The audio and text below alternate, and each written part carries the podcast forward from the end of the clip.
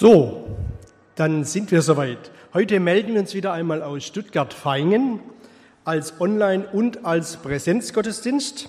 Und ich begrüße euch ganz herzlich hier im Saal und überall dort, wo ihr uns heute zuschaut oder zuhört. Der Gebetssonntag für verfolgte Christen ist für mich immer ein ganz besonderer Gottesdienst, weil er uns vor Augen führt, dass Christsein kein Spaziergang, sondern vielfach ein echter Glaubenskampf ist. Wenn derzeit verfolgte Christen ihren Blick nach Europa richten, vermute ich mal, dass sie ihren Ohren und Augen kaum trauen und sich verwundert die Augen reiben, wenn sie wahrnehmen, dass ein kleiner Virus die Gemeinden in der westlichen Welt in helle Aufregung versetzt. Für Afrika Alltag. Gemessen an den Entbehrungen, die andernorts Christen erleben, ist unser Leben hier in Deutschland tatsächlich nur sehr, sehr wenig eingeschränkt. Aber wahrscheinlich tun wir uns deshalb so schwer damit, weil viele von uns es nicht gewohnt sind und es noch nie in ihrem ganzen Leben erlebt haben, dass ihr Leben und ihre persönliche Freiheit beeinträchtigt wurden. Wenn wir heute etwas von verfolgten Christen lernen können, da gibt es eine ganze Menge, habe ich hier einen Punkt herausgegriffen, dann ist es absolut das rechte Maß an Verhältnismäßigkeit. Kein verfolgter Christ würde auch nur auf die Idee kommen, die Gottesdienste zu versäumen, wenn es ihm irgendwie möglich ist, zu kommen. Ganz bestimmt nicht. Kein verfolgter Christ würde aufgrund der äußeren Umstände in seinem Gebet und Forschen nach Gottes Willen nachlassen. Ganz bestimmt nicht. Warum? Weil verfolgte Christen besser als alle anderen wissen und gelernt haben, auf was es im entscheidenden Moment ankommt. Zudem sind die Bedrängnisse so immens und offensichtlich, dass sie es sich gar nicht leisten können, in ihrem Glauben nachzulassen, sondern sie sind so eng mit Jesus unterwegs, wie es ihnen nur irgendwie möglich ist. Und im Grunde genommen funktioniert Christsein auf der ganzen Welt genau nach den gleichen Prinzipien. Die Menschen in Afrika erleben derzeit, wie die Industrieländer weitgehend mit sich selbst beschäftigt sind. Über 10 Milliarden Euro an Unterstützungsleistungen sind in letzter Zeit aus Afrika abgezogen worden. Kein Hilfsprogramm läuft mehr so, wie es soll. Keine Unterstützung kommt mehr so an, wie es eigentlich geplant war. Warum? Der Westen braucht das Geld dringend selbst und steckt es in eigene Bekämpfungsprogramme gegen Corona. Doch das, und da sind wir uns sicherlich im Klaren darüber, vergrößert die Not der verfolgten Christen nur noch mehr. Dort, wo es nichts zu verteilen gibt, da ist der Christ der Letzte, der irgendetwas zu erhalten hat. Dazu erleben Christen in der ganzen Welt in besonderer Weise einen Hass, wie es uns in Johannesevangelium Kapitel 15 berichtet wird. Ich möchte uns diese Verse kurz lesen. Da sagt Jesus, wenn euch die Welt hasst, so wisst, dass sie mich vor euch gehasst hat. Wäret ihr von der Welt, so hätte die Welt das ihre lieb. Weil ihr aber nicht von der Welt seid, sondern ich euch aus der Welt erwählt habe, darum hasst euch die Welt. Gedenkt an das Wort, das ich euch gesagt habe, der Knecht ist nicht größer als sein Herr. Haben sie mich verfolgt, so werden sie euch auch verfolgen. Und dies ist nun ein ganz grundlegendes Prinzip, das wir schon von Anfang an in der Bibel finden. Vielleicht sagt der eine von uns, dass wir leider schon von ganz am Anfang in der Bibel finden. Denken wir nur mal an Kain und Abel. Denken wir an Saul und David, an die vielen Propheten, aber auch an Jesus Christus selbst, der schuldlos an ein schreckliches Kreuz genagelt wurde. Die Welt, die hasst uns Christen übrigens nicht, weil wir hassenswürdige Leute werden. Ganz und gar nicht. An Abel zum Beispiel war überhaupt nichts Hassenswürdiges. Ich glaube, er war ein vorbildlicher Bruder, wie man sich wünschen würde. Aber kein hasste ihn trotzdem. Und wenn wir nur gute Menschen wären und uns auf die diakonischen Leistungen beschränken würden als Christen, dann würde die Welt uns nicht hassen, sondern sie würde uns bewundern und würde uns zujubeln. Und es gibt nur einen einzigen Grund, warum die Welt uns hasst, weil wir Christen sind. Weil wir aus Gott sind und Christus in uns haben. Das war schon immer so und wird sich nie ändern bis zum Zeitpunkt der Wiederkunft von Jesus. Erst dann wird der Hass ein für alle Mal ein Ende finden. Aber weil wir uns hier in Deutschland noch unter dem Schutz der Regierung zum Gottesdienst versammeln können, unvorstellbar für viele Christen auf der ganzen Welt, wollen wir nicht nachlassen, immer wieder im Gebet auch an unsere verfolgten Geschwister zu denken. Heute ganz speziell in diesem Gottesdienst, aber auch immer wieder in unseren persönlichen Gebetszeiten und auch in unserem gemeinsamen Gebet in der Gemeinde. Denn wenn ein Glied am Leib Jesu leidet, dann leiden alle anderen auch mit. Lasst uns daher uns erheben und miteinander beten. Im Anschluss hören wir dann zwei Lieder unseres Musikteams. Selina, Julia, Priska und Lukas, vielen Dank, dass ihr uns heute Morgen den Gottesdienst mit eurem Beitrag bereichert. Und dann wird uns Thomas Schmidt durch den Gottesdienst leiten. Wir beten. Vater im Himmel, die gelesenen Worte, die gehen uns nicht leicht von den Lippen. Wenn euch die Welt hasst, so wisst, dass sie mich vor euch gehasst hat. Du weißt, wie wir das überhaupt nicht wollen und es in unserer westlichen Welt so gut wie gar nicht richtig vorstellen können. Aber der Hass der Welt, der richtet sich nicht gegen uns als Menschen, so wie wir sind. Nein, er richtet sich gegen dich und gegen unsere Dazugehörigkeit zu dir. Und wenn wir ganz ehrlich sind, Vater im Himmel, dann wissen wir, dass auch ein klares Bekenntnis hier in unserer Gesellschaft Ausgrenzung und Verachtung zur Folge hat. Kein Mensch jubelt uns zu, kein Mensch bewundert uns, weil wir zu dir gehören. Und doch, Herr, was für ein großes und unendliches Vorrecht, deine Kinder zu sein. Du hast uns erlöst und freigemacht von der Schuld und Macht der Sünde und niemand und nichts kann uns trennen von deiner Liebe. Wir sind in dieser Welt, aber nicht von dieser Welt. Und manchmal fühlen wir uns fremd auf dieser Welt. Wir fühlen uns unverstanden und dennoch wissen wir, Vater Himmel, wir sind unterwegs zu dir in die ewige Herrlichkeit. Lass uns wachsam sein, lass uns deine Worte beherzigen. Und wir wollen heute in besonderer Weise an diesem Gottesdienst an die Geschwister denken, die zu deinem Leib dazugehören, die keinen Tag so erleben, wie wir es heute tun. In Frieden, in Freiheit, in Wohlstand und unter dem Schutz der Regierung. Wir denken an alle, Vater im Himmel, heute Morgen an die, die leiden, um deines Namens willen unterdrückt werden, die verfolgt werden. Herr, erbarme dich und gib ihnen das, was sie brauchen, an jedem Tag. Stärke sie, dass sie nicht nachlassen, auch in ihrem Bekenntnis zu dir.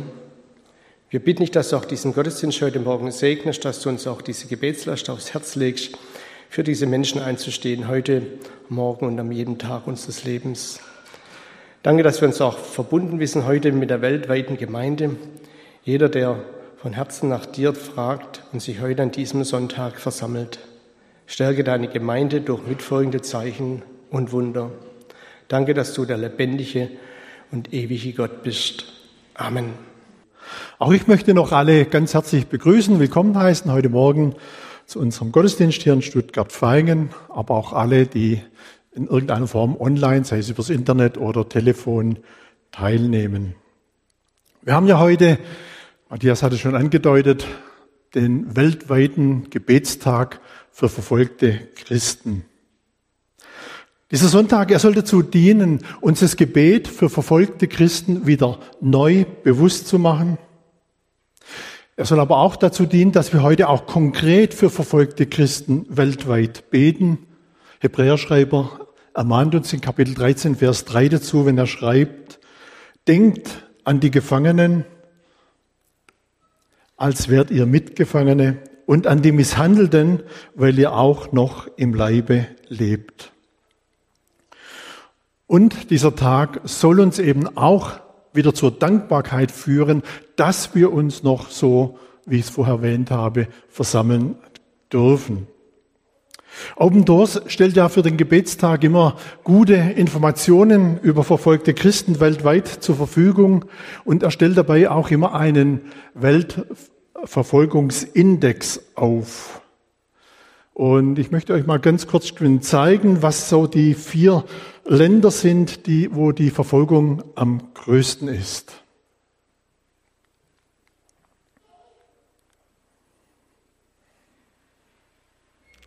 Christen aus dem Ausland sind der ständigen Gefahr ausgesetzt, Opfer von Entführungen, Versklavung, Vergewaltigung und Mord zu werden. Nahezu alle einheimischen Christen sind ehemalige Muslime.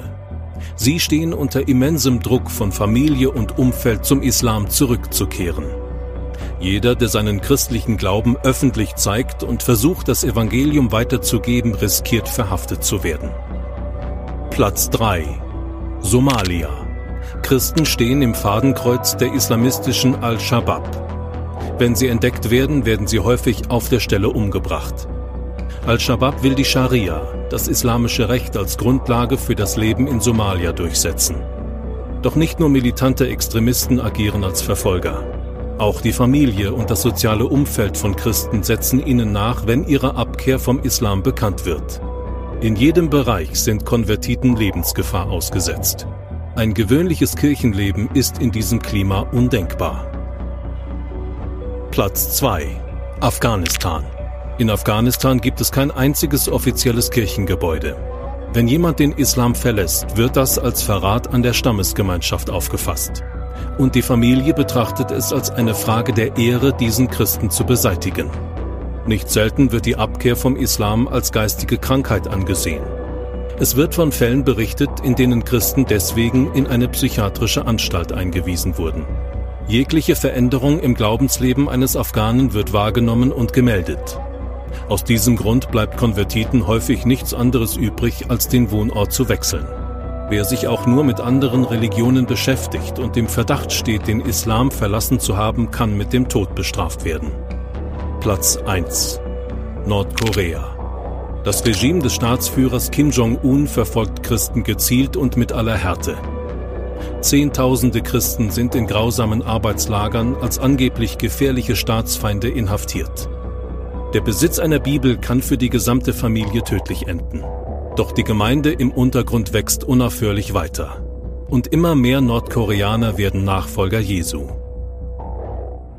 Mehr Informationen zu der Situation von Christen in Ländern des Weltverfolgungsindex und Hintergründe zu Methodik, Daten und Details gibt es auf der Webseite zum Weltverfolgungsindex www.opendoors.de slash Weltverfolgungsindex. Im Weltverfolgungsindex nimmt Algerien den Platz 17 ein und Irak den Platz 15. Und diese beiden Länder sollen heute mal im Mittelpunkt unseres Gottesdienstes stehen. Bevor wir aber konkret jetzt Anliegen dieser Christen in diesen Ländern aufgreifen, wollen wir mit einer kurzen Andacht ins Thema einsteigen. Ich habe die Andacht mal überschrieben mit Treue zu Jesus.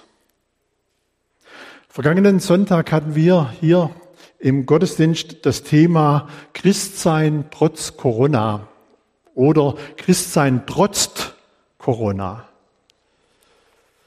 Und dabei haben wir gesehen, dass die Gemeinde Jesu schon von der ersten Stunde an bedrängt wurde. Es begann ja am Pfingstgeschehen mit der Steinigung, äh, zuerst mal an, an, an am Pfingstgeschehen, als sich die Menschen ja über die Jünger lustig gemacht haben, als sie gesehen haben, wie sie in fremden Sprachen gesprochen haben, wie sie gesagt haben, die Jünger sind voll süßem Wein. Das waren anfänglich nur verbale Übergriffe, aber eben bei der Steinigung des Stephanus nahm das Ganze neue Dimensionen an. Man schreckte nicht einmal mehr vor Mord zurück. Die, die Gläubigen damals wurden vom eigenen Volk, von den eigenen Führern verfolgt, gefangen genommen und getötet. Christsein war damals oft mit Gefängnis und Folter verbunden, wenn wir nur an das Leben von Petrus oder auch von Paulus denken, wie sie oft schwer leiden mussten, um ihrer Treue zu Jesu willen. Das Ganze nahm dann unter Nero immer brutalere Formen an. Die Gläubigen wurden wirklich aufs Härteste verfolgt, den Löwen zum Fraß vorgeworfen oder gar wie ihr Herr gekreuzigt. Die Verfolgung derer, die treu zu Jesus standen und bis heute stehen, das zieht sich wie so ein roter Faden durch die ganze Kirchengeschichte. Und dieser rote Faden, muss ich für mich so denken, ist durchdrängt vom Blut der Märtyrer. Was uns letzten Sonntag dabei auch wichtig wurde, war, dass schlussendlich aber nicht ein Herodes, Pharisäer oder ein Nero hinter der Bedrängung der Gemeinde standen. Auch heute haben wir gesehen, stehen nicht unbedingt religiöse Führer oder irgendwelche Ideologen dahinter. Wir sahen, dahinter steht schlussendlich immer Satan, der Gegenspieler Gottes, der die Gemeinde bedrängt.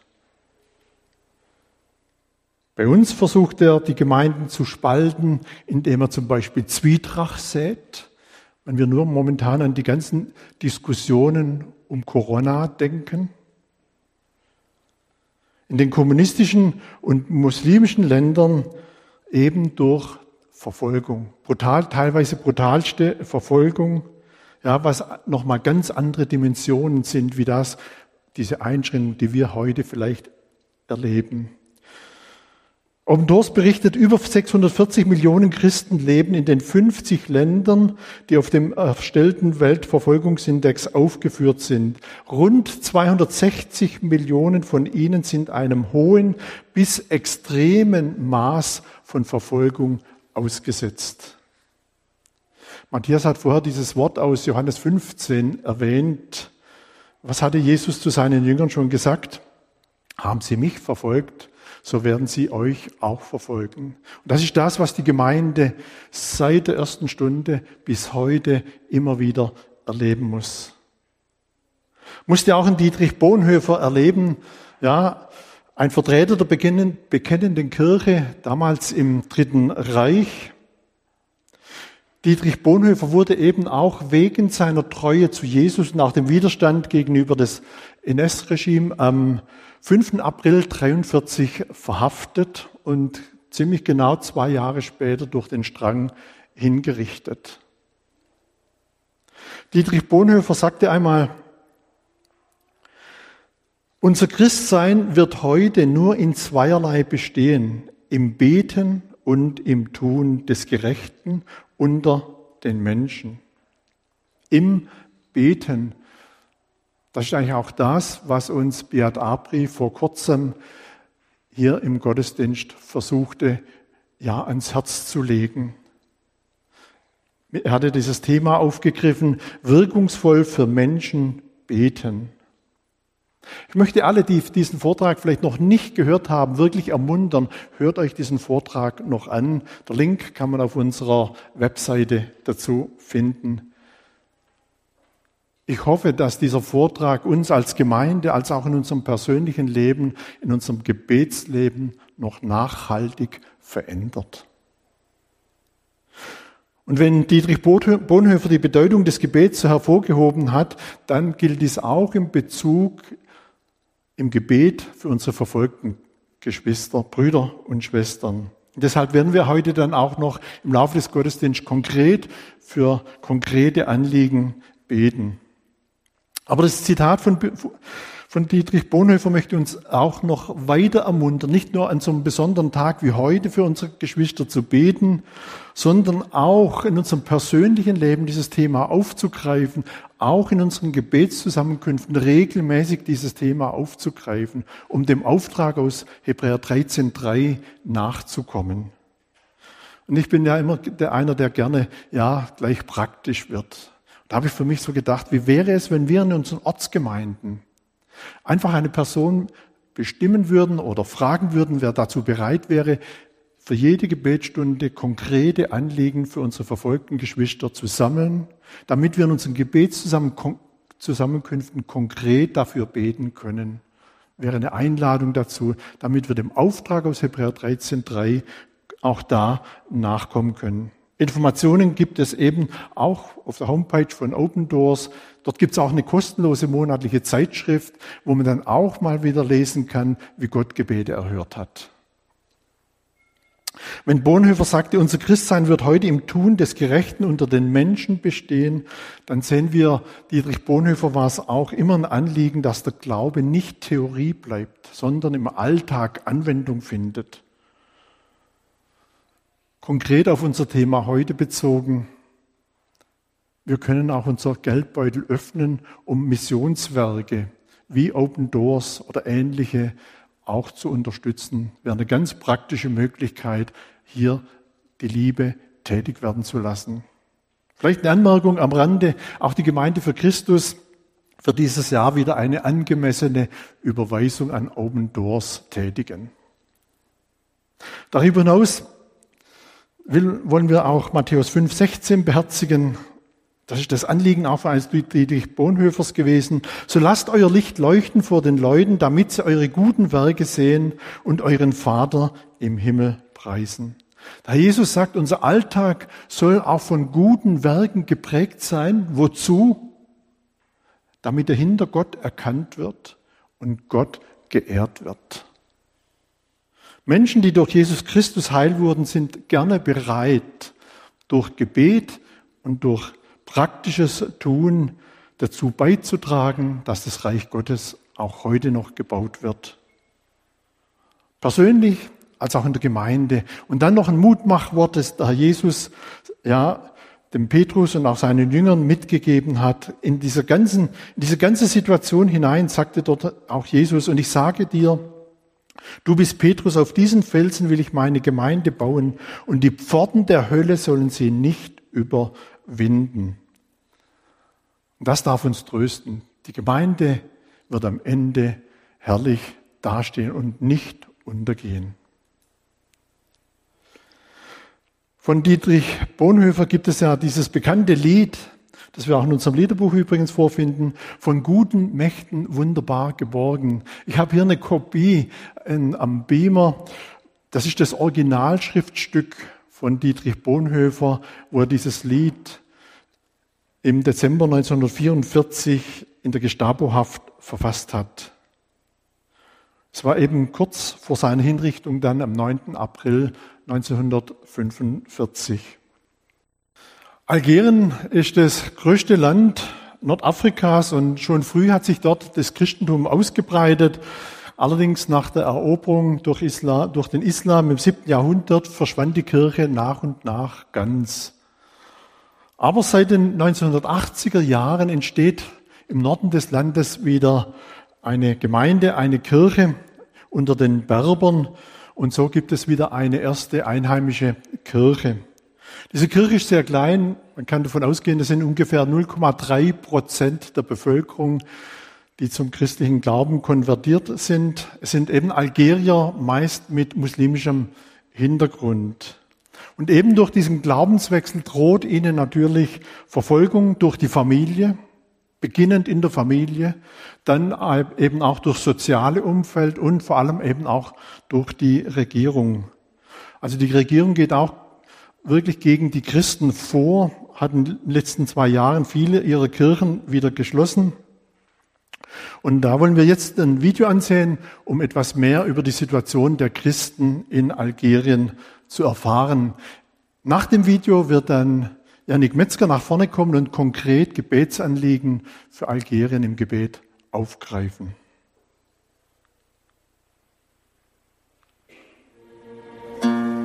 Algerien. Nur zweieinhalb Flugstunden trennen Deutschland vom größten Staat des afrikanischen Kontinents. Hier leben fast 43 Millionen Menschen, davon nicht einmal ein Prozent Christen. Die meisten von ihnen haben einen muslimischen Hintergrund und der Großteil dieser Christen lebt im Norden des Landes, in der Kabylei. Im Gegensatz zum Rest Algeriens, wo die meisten Menschen eine arabische Herkunft haben, leben hier viele Berber. Jahrelang wurden die Bewohner der Kabylei von der algerischen Regierung diskriminiert und vernachlässigt. Der Islam zwingt dich dazu, auf Arabisch zu beten, Verse aus dem Koran auf Arabisch auswendig zu lernen. Und oft versteht man nicht, was gesagt wird. In den kabylischen Gemeinden findet alles auf Kabylisch statt. Die Predigt, die Lieder, die Gebete. Und die Bibel ist auf Kabylisch. Die Leute sagen, wow, dieser Jesus, er versteht auch meine Sprache. Jesus ist anders als Mohammed. Und das hat viele Menschen berührt. Christen und viele andere erkennen, dass unser Gott alle Sprachen versteht und nicht nur Arabisch. Doch eine Serie von Kirchenschließungen beunruhigt die algerischen Christen. Es gibt Gesetze, die öffentliche Versammlungen verbieten, bei denen ein anderer Glaube als der Islam praktiziert wird. Davon ausgenommen sind die offiziell registrierten Kirchen. Aber eine solche Registrierung wird unabhängigen christlichen Gemeinden oft verwehrt. Sie fingen an, viele Kirchen zu schließen. Wir bekamen viel Ärger mit der Polizei. Ihr Ziel war es, alle Kirchen zu schließen, zumindest die meisten. Sie sagten uns, dass jede Gemeinde einen eigenen Antrag stellen müsse, um ihre eigene Genehmigung zu erhalten und ihre eigene Kirche zu bauen. Aber das kann lange dauern. Ihr Ziel ist es natürlich, alle Kirchen zu schließen und nur wenigen Kirchen ein paar Genehmigungen zu geben. In der Stadt Oran heißt es oft, Sie brauchen nicht drei oder vier Kirchen, Sie brauchen nur eine Kirche. Wir registrieren nur eine Gemeinde. In Tissioussou in der Kabylei brauchen Sie auch nicht 20 oder 30 Kirchen. Wir geben Ihnen die Genehmigung für zwei. Die Regierung will so viele Kirchen wie möglich schließen und nur wenige Kirchen genehmigen. Aber mit Bedingungen. Vielen Bedingungen. Eine davon, keine Prediger aus dem Ausland einladen. Nicht dies zu tun, nicht das zu tun. Dies ist verboten, das ist verboten. Und wenn man nur eine davon nicht einhält, können sie jederzeit kommen, um die Kirche zu schließen. Wo viele Kirchen geschlossen werden, wächst stattdessen die Zahl geheimer Hauskirchen. Doch es fehlt an christlichen und erfahrenen Leitern, die die Christen in ihrem Alltag und der Verfolgung unterstützen. Die meisten Christen kommen aus einem muslimischen Hintergrund, fast alle von ihnen. Sie müssen erst lernen, was es bedeutet, ein christlicher Ehemann oder eine christliche Ehefrau zu sein. Was bedeutet es, ein christliches Paar zu sein? Wie erzieht man Kinder? Wie können wir diesen Menschen helfen? Wie sollen wir reagieren? In Algerien gibt es einen großen Bedarf an Unterricht und Pastoren. Das ist einer der Gründe, warum die algerische Kirche geschwächt ist. Die algerische Kirche kann derzeit das große Potenzial, das Gott ihr gegeben hat, nicht nutzen. Denn die Zahl der Christen in Algerien ist unglaublich. Das bedeutet, das Potenzial ist enorm. Aber wir brauchen Unterricht und christliche Lehrer. Die Christen in Algerien haben Hoffnung. Doch sie brauchen unser Gebet. Ich glaube, dass Algerien Christen braucht. Mehr als früher. Und durch Gottes Gnade wird unsere Verzweiflung in Hoffnung auf Christus verwandelt werden. Ich bete sehr viel dafür, dass Gott uns hilft, eine sehr tiefe, sehr persönliche Beziehung zu ihm zu haben. Denn ich sehe, dass dies der Schlüssel zu allem ist. Und ich bete auch, dass er immer das erste Ziel in unserem Leben bleiben wird. Und dass Gott uns algerischen Christen helfen wird, uns täglich nach seinem Bild verwandeln zu lassen. Aber ich bete auch, dass Gott unseren Glauben schützt. Das ist sehr wichtig. Mein Gebet ist, dass Gott uns benutzt, um so viele Algerier wie möglich zu erreichen. Meine Hoffnung ist es, allen Algeriern von Jesus zu erzählen. Das ist meine Vision. Das ist meine Vision.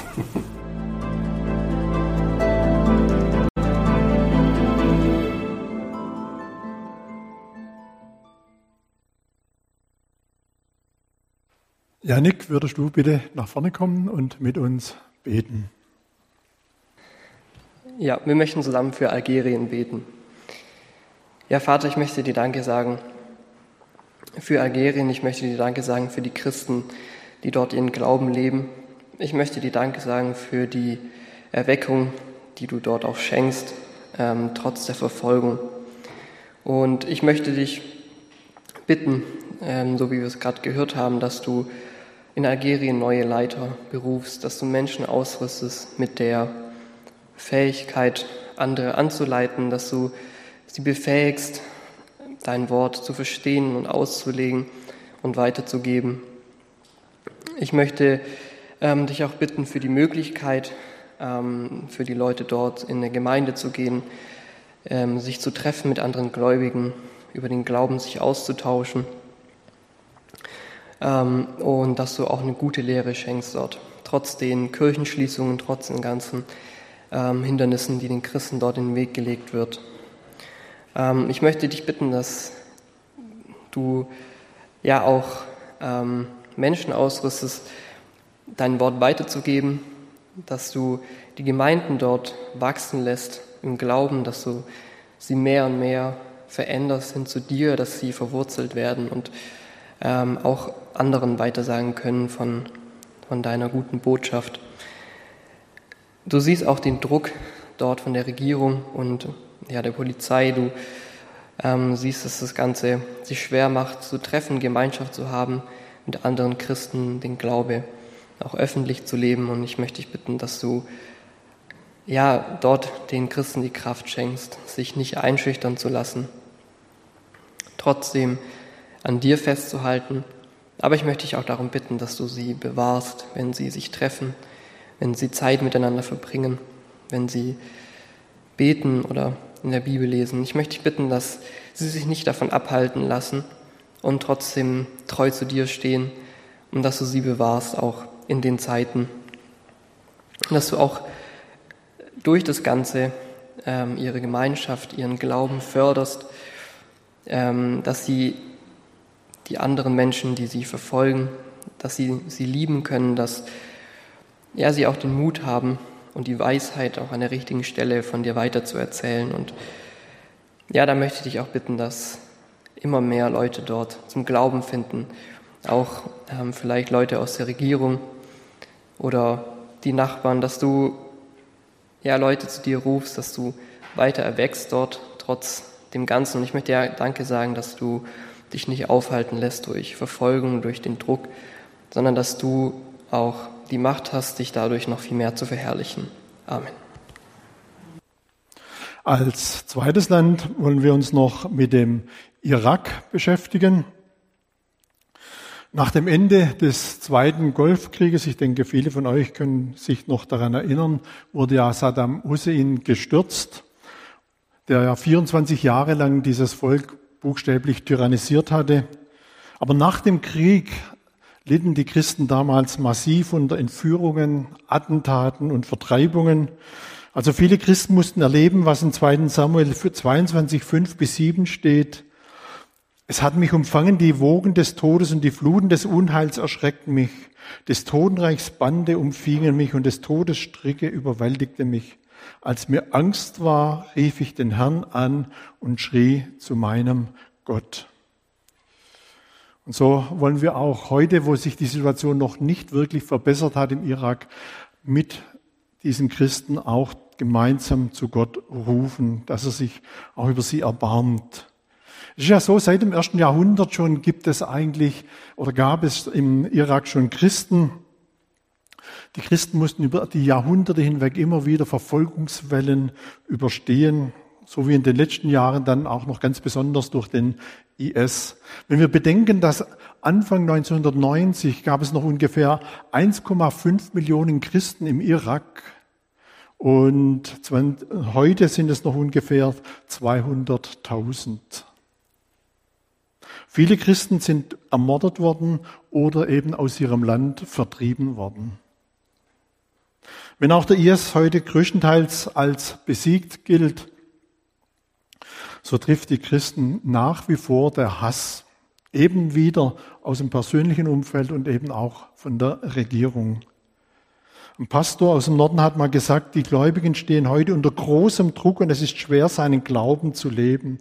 Die Christen werden weiter verfolgt oder gezwungen, das Land zu verlassen. Und doch gibt es Christen, die sich ganz bewusst entschieden haben, in diesem Land zu bleiben, dort ihren Glauben zu leben und dort das Evangelium weiterzugeben, wie zum Beispiel Dalia und ihr Ehemann. Heinrich Heidebrecht wird uns einen kurzen Bericht zu diesem Ehepaar vorlesen und danach wollen wir auch wieder konkret für den Irak und für dieses Ehepaar beten. Da würde dann Silas Geiwitz und Michael Tauberschmidt zum Gebet nach vorne kommen. Wir spüren, dass wir hierher gehören. Ich bin die einzige aus meiner Großfamilie, die immer noch hier ist. Alle anderen sind wegen Verfolgung und den Kriegen aus dem Irak geflohen. Dalia lebt mit ihrem Mann, ihren drei erwachsenen Kindern und ihrem kleinen Hund in einer Stadt in der Ninive-Ebene wieder. Denn im August 2014 musste auch ihre Familie vor dem IS fliehen. Mitten in der Nacht verließ das Ehepaar mit den drei Teenagern damals das Haus.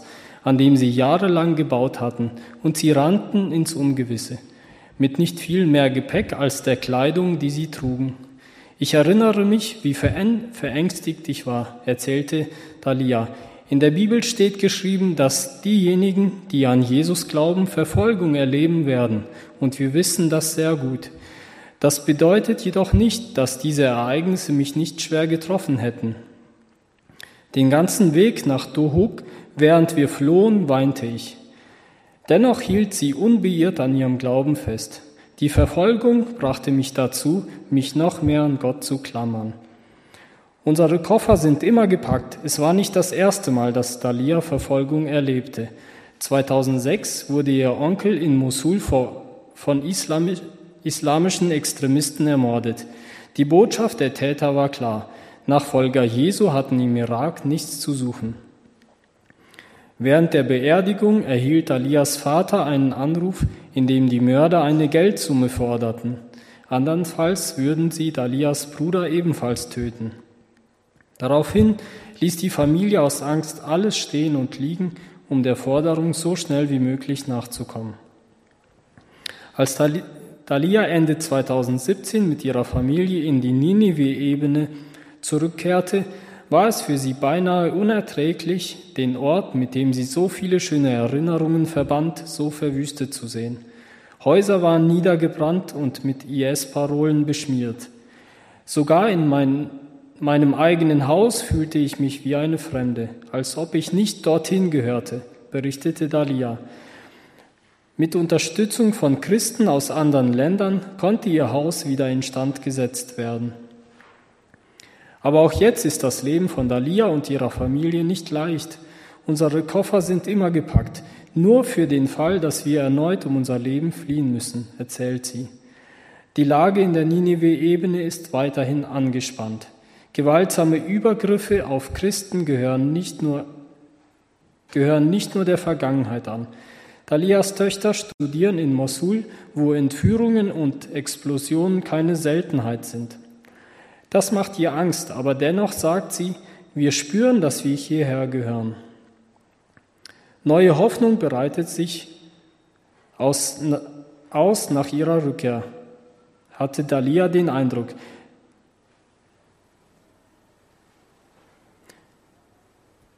Und sie sah, dass es den Christinnen in ihrer Umgebung ähnlich ging. Sie tau tauschte sich mit einigen Nachbarinnen aus und die Frauen beschlossen, die Initiative zu ergreifen. Wir dachten, welcher Ort ist besser, um sich zu versammeln als die Kirche? Und wo kann man mehr Hoffnung finden als in der Bibel? Sie traten mit lokalen Partnern von Open Doors in Kontakt, die sie darin schulten, Bibelstunden für Frauen zu organisieren und durchzuführen. Und viele Frauen kamen. Dalia und die anderen Mitarbeiterinnen brachten ihnen mit viel Liebe Gottes Wort nahe, beteten mit ihnen und ermutigten sie. Es war genau das, was die Frauen brauchten. Bald nahmen bis zu 150 Besucherinnen an den Zusammenkünften teil, etwa die Hälfte aller Christinnen ihres Ortes. Ich merkte, dass der Heilige Geist während dieses Treffens in uns wirkt, sagte Dalia freudig. Und der Segen breitete sich noch weiter aus. Eine der Teilnehmerinnen berichtet, dass sie über das, was sie während eines Treffens gelernt hat, anschließend immer mit ihren Töchtern, Nachbarinnen und Freundinnen spricht.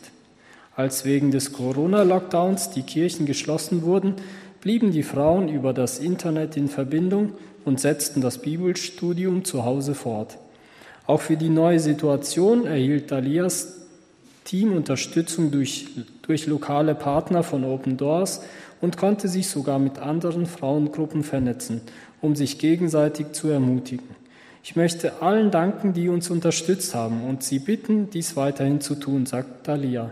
Wir brauchen jemanden, der uns beisteht. Mit eurer Hilfe können wir unseren Dienst fortsetzen und das Wort Gottes weitergeben. Das Wort des Lebens, genau hier inmitten von Verfolgung. Ich musste ebenso denken beim Vorlesen dieser Geschichte, können wir uns in die Lage eines solchen Ehepaars hineinversetzen?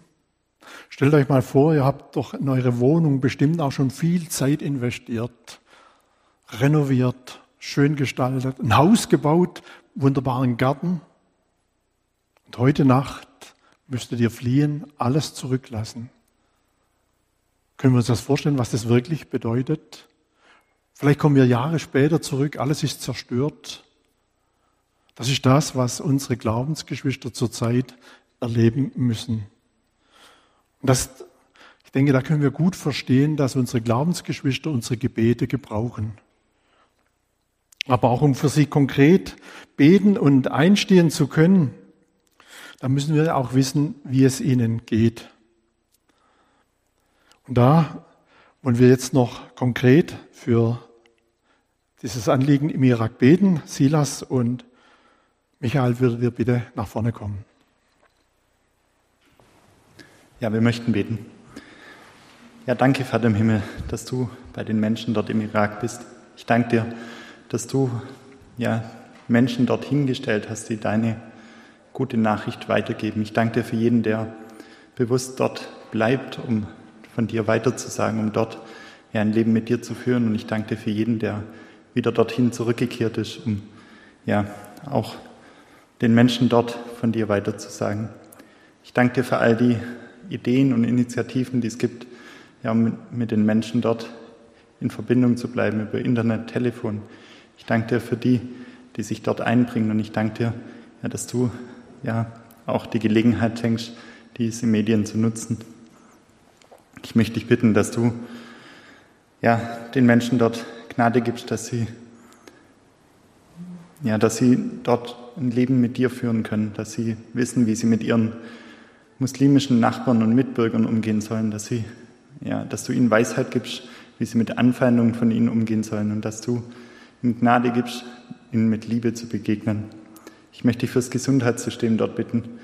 Du siehst, dass auch dort Corona zugeschlagen hat, dass ja auch dort einen Lockdown gibt. Du siehst die Menschen, die durch ja, Corona und den Lockdown in ihrer wirtschaftlichen Lage ja bedrängt sind. Ich möchte dich um Unterstützung für sie bitten, dass du ja ihnen Ideen und ja einfach auch Mittel schenkst.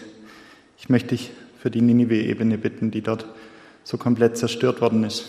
Ich möchte dich, ja, ich bitte dich, dass du den Menschen, die dort zurückgekehrt sind, dass du ihnen ja, Geduld schenkst, dass du ihnen hilfst, dass sie ja, ihre Stadt, ihre Dörfer wieder aufbauen können und dass sie gerade dadurch ein Zeugnis für dich sein können. Ja, ich danke dir, dass du überall auf der Welt Menschen hast, die für dich und mit dir leben. Und ich danke dir für sie. Ich danke dir für unsere Geschwister dort. Amen. Ja, lieber Herr Jesus, ich danke dir doch auch für das Land, den Irak und ich danke dir auch, dass du dort am Wirken bist und doch auch dort immer wieder Muslime doch dich finden dürfen. Danke, dass sie doch bereit sind, trotz der Verfolgung dir doch nachzufolgen.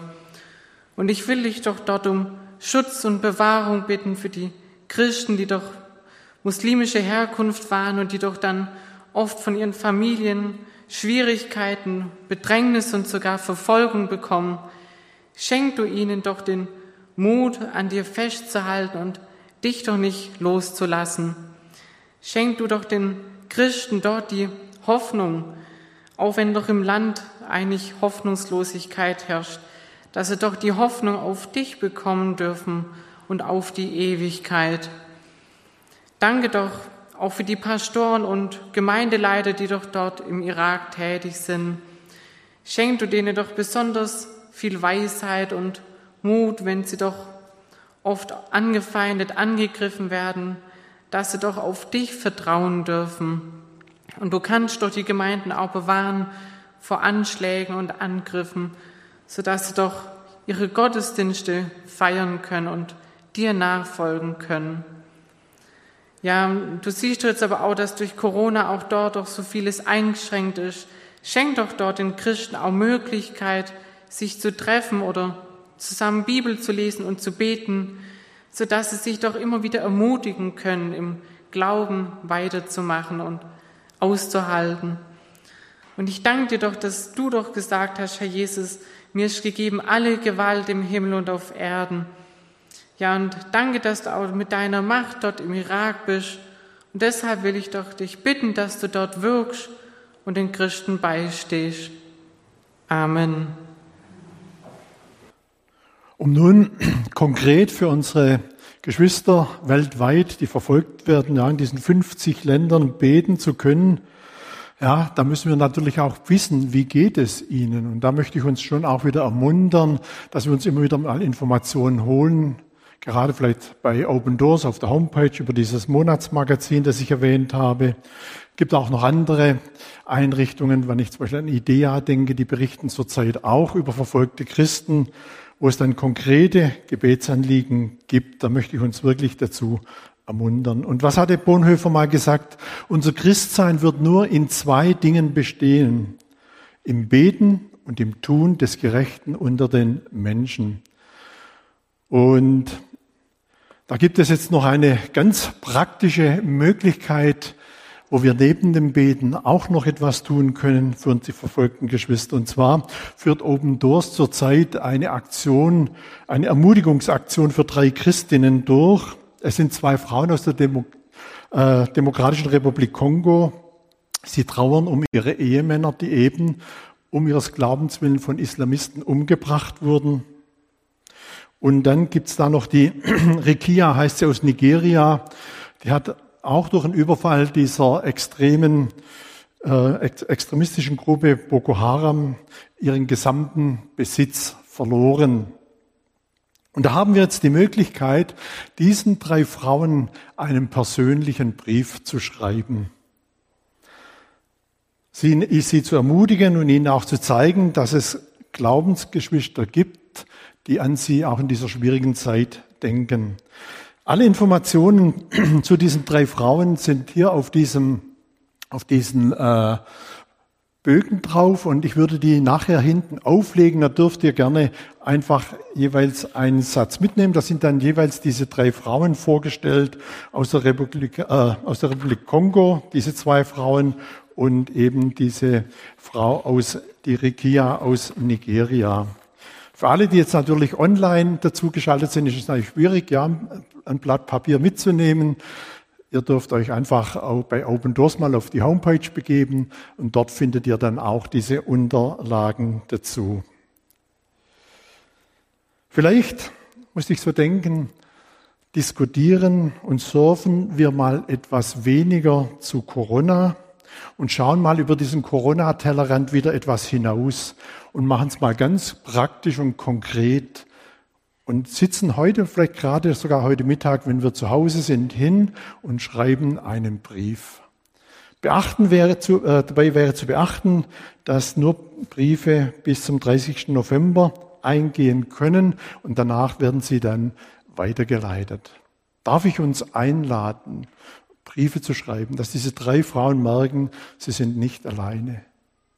Das sind Brüder im Herrn, das sind Schwestern im Herrn, die denken an mich die beten für uns.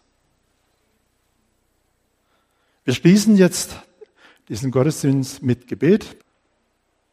Vater im Himmel, auch am Ende dieses Gottesdienstes möchten wir wieder vor den Gnadenthron treten mit unserem Dank, mit unserem Lob dir, dem großen Gott gegenüber, der uns hier in der westlichen Welt noch diese Freiheit gibt, uns so zu versammeln, trotz Corona dein Wort zu hören, miteinander zu beten, trotz Corona. Vater im Himmel, wir beten dich an und sagen dir herzlich Dank dafür. Macht uns aber auch wieder ganz neu bewusst, was es heißt, sich zum Gebet gebrauchen zu lassen in unserer stillen Zeit, aber auch, dass wir doch wieder womöglich an unseren Gebetszusammenkünften teilnehmen, um für unser Volk hier, für unseren Staat, für unsere Regierung, aber eben gerade auch für unsere verfolgten Geschwister in muslimischen und äh, kommunistischen Ländern zu, einzustehen im Gebet. Herr, wecket uns neu auf und zeigt uns wieder ganz neu die Bedeutung des Gebets. Ergreifet uns neu, dass die Liebe, deine Liebe, dass wir deine Liebe wieder neu erkennen und die Liebe zu dir uns auch wieder zu Betern macht. Danke für diesen Morgen. Danke auf den Blick, den wir zu diesen Brüdern und Schwestern tun durften, die verfolgt werden. Wir befehlen sie deiner Gnade an. Aber auch uns befehlen wir deiner Gnade an und bitten dich, erhalte deine Hand über uns und bewahre uns, denn wir trauen auf dich. Wir beten dich an. Amen.